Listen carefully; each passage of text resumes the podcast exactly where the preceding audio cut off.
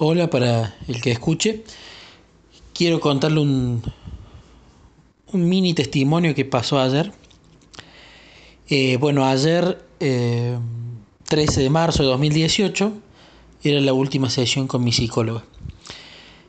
Jesús ya me había mostrado y me había confirmado tres veces que lo que yo había sentido de tener que abandonar la psicóloga venía de él. Bueno, me dio tres confirmaciones, dos por la Biblia y una a través de Keila en uno de los momentos a solas.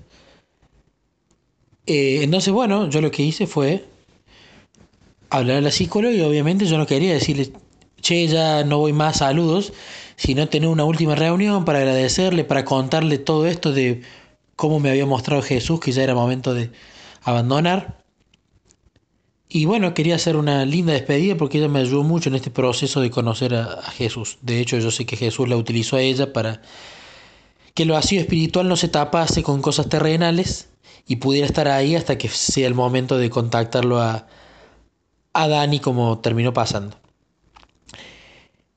Y bueno, hablé con ella, le mandé un WhatsApp y ella me dijo, Nico, ya me lo imaginaba, me alegro que quieras juntarte personalmente, te veo el, el martes, ayer.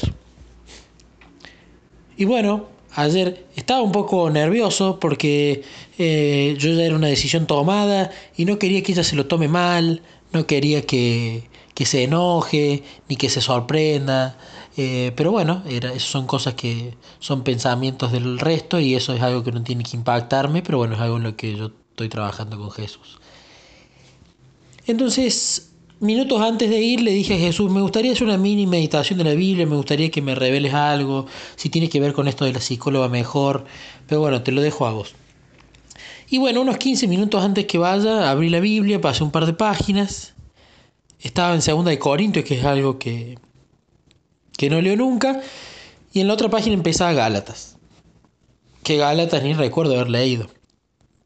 Así que aprovechando eso empecé con Gálatas, Gálatas 1 del 6 al 10, el título acá en NBI es No hay otro evangelio.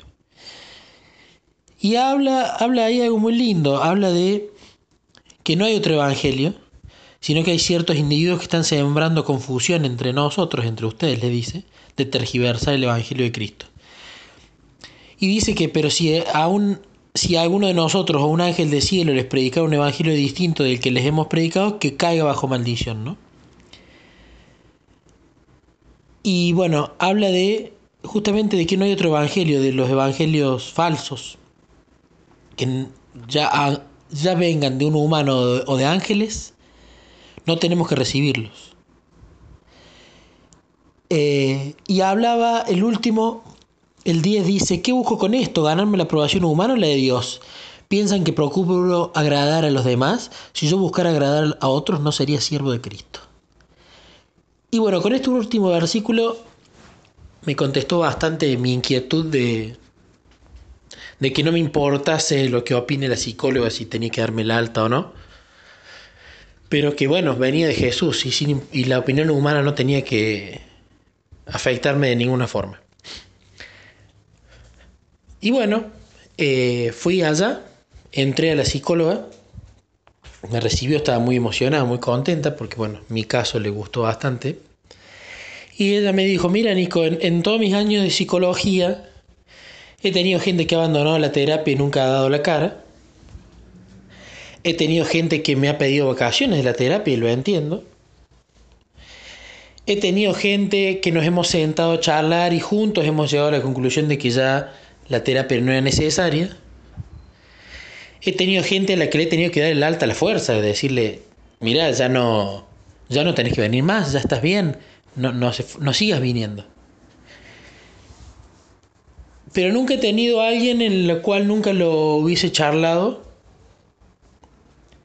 Y tanto vos como yo nos comunicamos por WhatsApp. Y yo ya me lo veía venir. Y creo que estás en el momento y vos te diste cuenta solo que estabas en el momento. Es la primera vez que me pasa. Bueno, digo, bueno, me pongo contento, lo tomo como un comentario.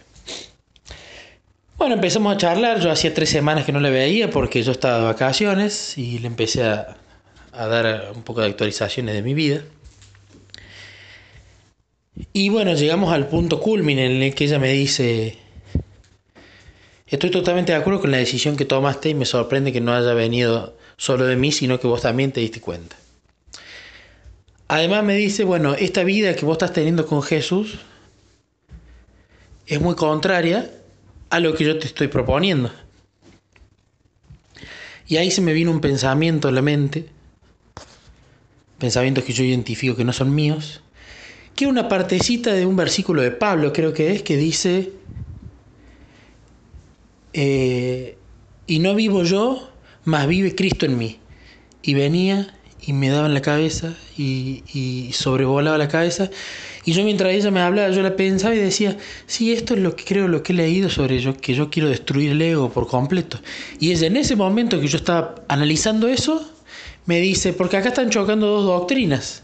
Vos que, que veo que querés sacar el orgullo, destruir el yo, para siempre, y yo que en realidad mi enseñanza, mi objetivo es fortalecerlo, me dice. Y ahí le sonreí y me dice, ¿pensás parecido? Y sí, pero me sonreía porque me lo estaba mostrando Jesús en la mente primero. Y entendí la meditación de minutos antes, bueno, una hora antes a ese tiempo. Que era que si yo me quedaba ahí siguiendo sus directrices, tratando de fortalecer el yo, estaba siguiendo un evangelio contrario, donde yo quiero crucificarme junto con Cristo y que no viva yo, sino que viva Cristo en mí. Y ahí me estaba mostrando el evangelio de él, el evangelio de la gente tergiversado, fortalecer el yo en lugar de subyugarlo.